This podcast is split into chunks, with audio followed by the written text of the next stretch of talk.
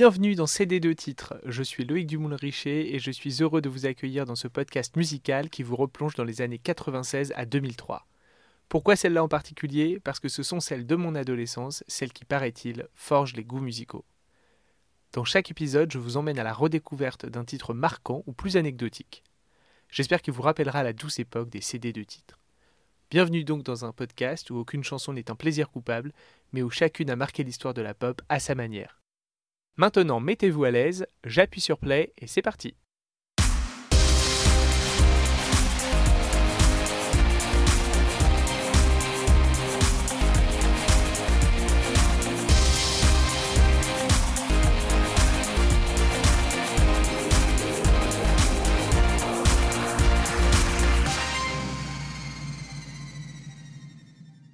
Une chanteuse anglaise issue d'un groupe de teen pop qui lance sa carrière solo avec une chanson refusée par une artiste américaine de premier plan, ça ne sonne pas comme le début d'un conte de fées, je vous l'accorde.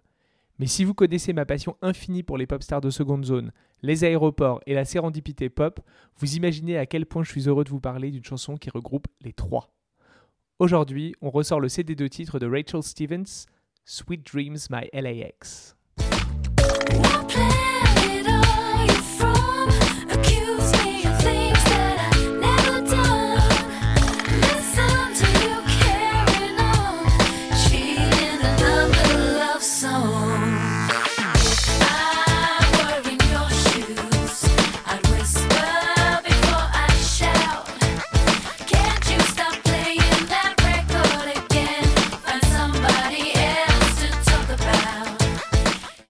Si vous n'êtes pas un ou une pop geek chevronné, peut-être que cette chanson ne vous rappellera pas grand-chose de particulier.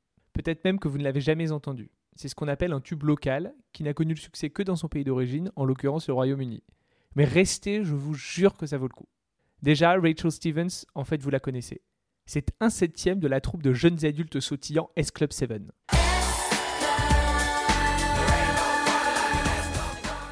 Mais si, ils ont fait une jolie carrière entre 1999 et 2003. Bon, ils ont aussi commis un retour gênant pour renflouer les caisses en 2014, mais ça c'est une autre histoire. On parlera d'eux dans un prochain épisode. Rachel, c'est celle qui se démarque assez vite du reste du groupe et qui semble avoir un peu de potentiel pour une carrière solo.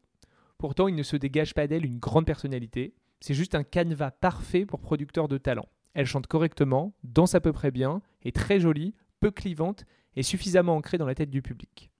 On est en 2003 et S Club 7 s'est terminé. Il va donc falloir vite lui trouver un premier single pour lancer sa carrière solo. Surtout qu'elle vient de signer un contrat d'1,5 million de livres avec Universal pour 4 albums. Spoiler alerte, ce ne sera pas l'investissement du siècle pour son label.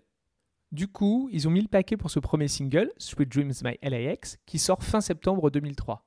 La chanson est le résultat de l'alliance de ce qui se fait de mieux en pop à l'époque, l'anglaise Kathy Dennis et le duo suédois Bloodshy and Avent. Vraiment le très haut du panier pop. Pour faire court, Kathy Dennis, c'est une carrière de chanteuse assez mineure au début des 90s et un CV d'auteur-compositeur qui fait rêver ensuite. Can't Get You Out of My Head pour Kylie Minogue, c'est elle. Une bonne partie des tubes des Club 7, c'est elle. About You Now pour les Sugar Babes, I Kissed a Girl pour Katy Perry ou encore Toxic pour Britney Spears, c'est elle aussi. Disons qu'avec les royalties, elle est à l'abri pour quelques générations.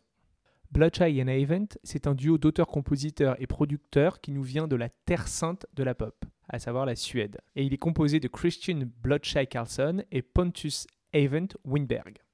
La liste de leurs collaborations entre 2002 et 2012 me donne très chaud. Madonna sur Confessions, Kylie, Jennifer Lopez, les deux hits de Christina Milian, et bien sûr Britney, dont ils ont entre autres produit la moitié de l'album chef-d'œuvre Blackout, et aussi Toxic. Il y a un truc génial dans la pop, c'est qu'elle est pleine de chansons qui atterrissent chez d'autres que ceux pour qui elles ont été écrites. Par exemple, et pour boucler la boucle, Can't Get You Out of My Head était à la base pour S Club 7, puis elle a été proposée à Sophie Ellis Bextor avant d'arriver chez Kylie. De même, Umbrella de Rihanna était à la base pour Britney Spears. Et eh bien justement, Sweet Dreams My LAX était destiné à Britney. Kathy Dennis en a écrit les paroles comme une réponse à Cry Me a River de Justin Timberlake, où celui-ci accusait son ex d'être responsable de la rupture et mettait même en scène son sosie dans le clip. Mais l'équipe de Brit, ne voulant pas remettre une pièce dans la machine, a écarté le titre. Quand on écoute les paroles, c'est assez clair.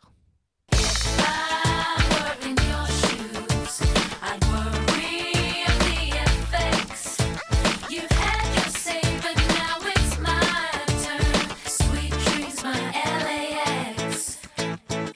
pourrait traduire ça par trouve quelqu'un d'autre de qui parler. Si j'étais à ta place, je ferais gaffe aux conséquences. T'as dit ce que t'avais à dire, maintenant c'est à mon tour. Une menace à peine voilée. Bon, du coup, dans la bouche de Rachel Stevens, ça perd un peu de son intérêt en termes de contexte, mais musicalement, le titre est une petite bombe pop délicieusement produite par nos deux Suédois préférés. C'est sexy, classe et assez intemporel. Vraiment idéal comme premier single. D'ailleurs, le succès est au rendez-vous. Le single atteint la deuxième place des charts anglais, juste privé du numéro 1 par les affreux Black Eyed Peas. Ah oui, je vous parlais d'aéroport en début d'épisode, j'y viens.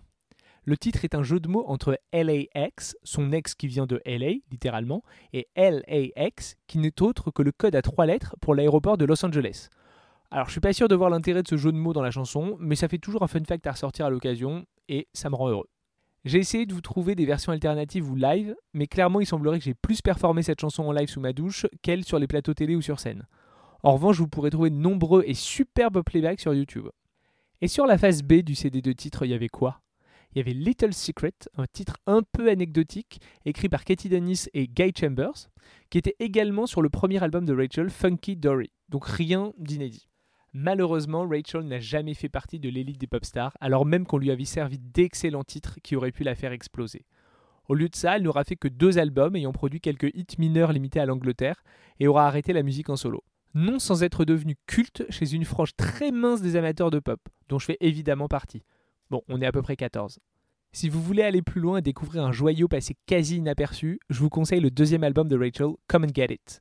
C'est une compilation de ce qui se faisait de mieux en 2005 en termes d'écriture et de production pop, et ça n'a vraiment pas vieilli. Chaque chanson ou presque aurait pu être un single, mais malheureusement, la pop est un univers impitoyable et Rachel Stevens une de ses nombreuses victimes. À jamais dans nos cœurs, bébé.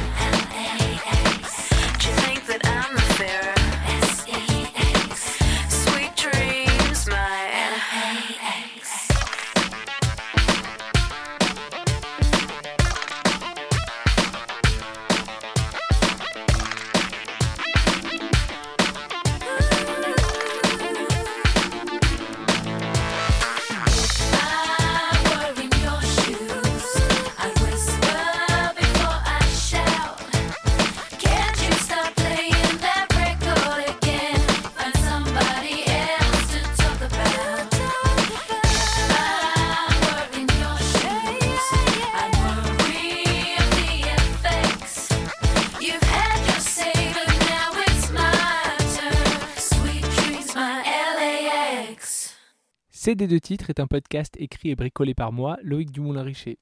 Je voulais vous remercier sincèrement pour tous vos retours sur les deux premiers épisodes. Je suis très heureux que ça vous plaise et j'espère que vous continuerez à me suivre. Vous pouvez retrouver toutes les infos, liens, chansons sur le site cd2titres.com ou en description de cet épisode.